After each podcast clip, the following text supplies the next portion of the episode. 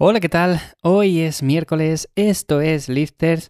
Empezamos un día más. Bueno, hoy si veis que estoy un poco dormido, es que me he levantado un poco antes de la cuenta y estoy un poco espeso todavía. Entonces, si digo alguna cosa que no cuadra del todo, no me la tengáis demasiado en cuenta.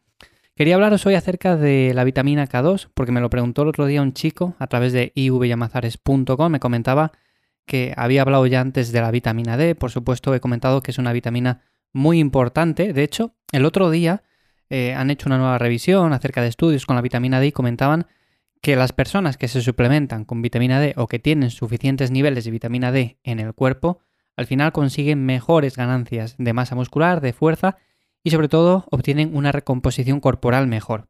Como eso principalmente es lo que estamos buscando, pues bueno, la vitamina D es muy importante. Por supuesto, tiene otras muchas funciones a nivel de salud y por eso también es clave el suplementarse en épocas como el invierno, que hace poco sol y demás. El caso es que este chico, que se llamaba Rubén, me comentaba eso principalmente, de que él estaba interesado en si necesitaba vitamina K2 o simplemente con la vitamina D era más que suficiente. Aquí deberíamos de tener varios puntos en cuenta y es que normalmente, como tal, no hace falta suplementarse con vitamina K2. Lo que pasa que también hay que ver, por ejemplo, si nos suplementamos con calcio, que suele ser algo bastante habitual, y en ese sentido sí que sería interesante el incluir este suplemento más que nada porque es como un señalizador. Para que nos entendamos, la vitamina K2 le está diciendo más o menos hacia dónde tiene que ir el calcio. ¿Hacia dónde tiene que ir? Pues hacia los huesos, no hacia las arterias ni nada por el estilo. Así que en ese sentido tenemos que ver principalmente eso, si nos suplementamos también con calcio, si solamente utilizamos vitamina D, no utilizamos ningún suplemento de otro tipo, también si nuestra alimentación incluye muchos lácteos, porque también incluyen mucho calcio, bueno, todo ese tipo de cosas.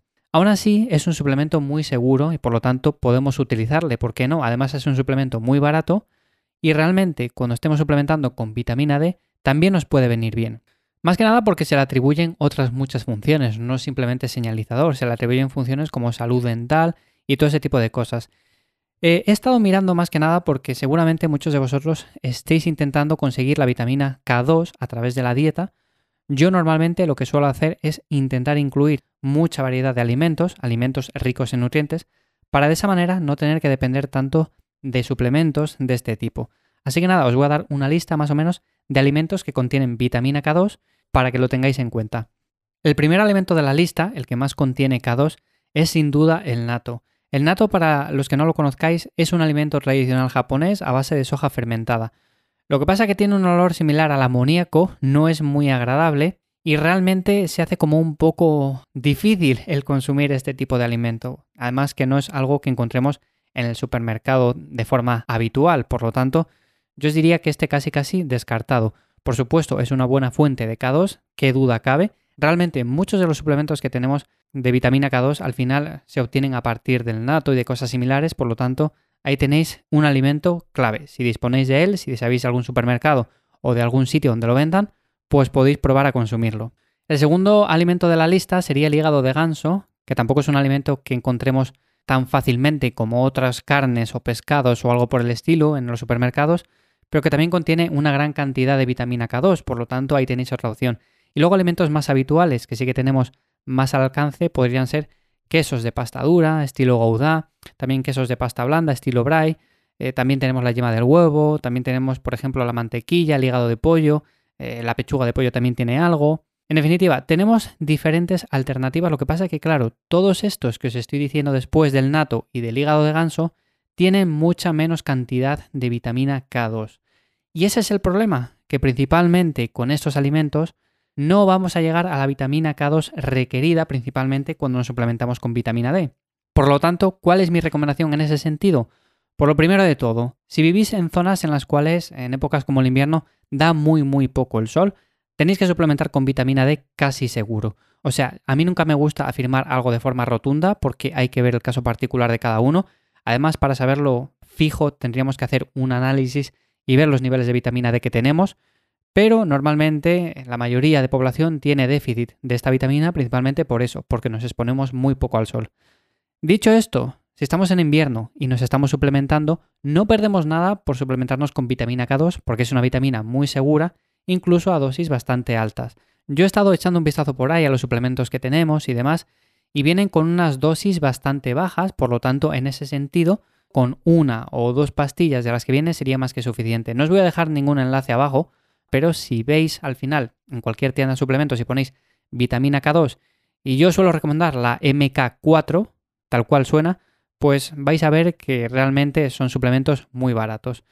Y como digo, si intentáis al final que venga de alimentos naturales, pues simplemente intentar añadir eh, quesos de pasta dura, yema de huevo, o sea, comer los huevos tal cual, y cosas por el estilo. Al final, si lleváis una alimentación bastante variada, por lo menos los niveles de vitamina K2 no van a ser tan, tan, tan bajos. Ay, por cierto, que se me olvidaba también, eh, la cantidad diaria recomendada más o menos suele rondar los 150-200 microgramos, que os he dicho que los suplementos venían con cantidades quizás un poco bajas, bueno, suelen venir igual con 100 microgramos por ahí, por lo tanto si tomáis dos pastillas o así sería más que suficiente. Fijaros bien, porque igual viene menos de la cuenta y tenéis que tomar en lugar de dos, tres. Pero bueno, eso ya es cuestión de echarle un vistazo y ya está. Tenéis muchas alternativas. Si queréis un día que hable acerca de otra vitamina en concreto, pues me lo dejáis en un comentario también en ivyamazares.com, como me lo dejó Rubén. En la sección de contactar, abajo del todo, que pone contactar en pequeño, bueno, pues me escribís un mensaje por ahí y lo comento en siguientes episodios. Y nada, al final con todo esto, lo que os quería comentar, por supuesto que la vitamina D nos va a ayudar a tener una mejor salud, a rendir más en el entrenamiento, la vitamina K2 también va a hacer un buen tándem junto con esta vitamina D, y tenemos muchas otras cosas, como por ejemplo la creatina, pero al final, si no entrenamos bien, no vamos a conseguir resultados. Yo entiendo que la pregunta iba más por el tema de la salud y demás, que por cierto, el tema de los multivitamínicos, voy a dedicar un episodio especial a hablar acerca de esto, porque no son uno de los suplementos que más me convenzan. Así que en siguientes episodios, quizás la semana que viene, hable acerca de los multivitamínicos. Y sin más nada, nos escuchamos mañana jueves en el Preguntas y Respuestas, como siempre, como cada semana, ya lo sabéis. Y sin más, espero que paséis un buen día. Chao.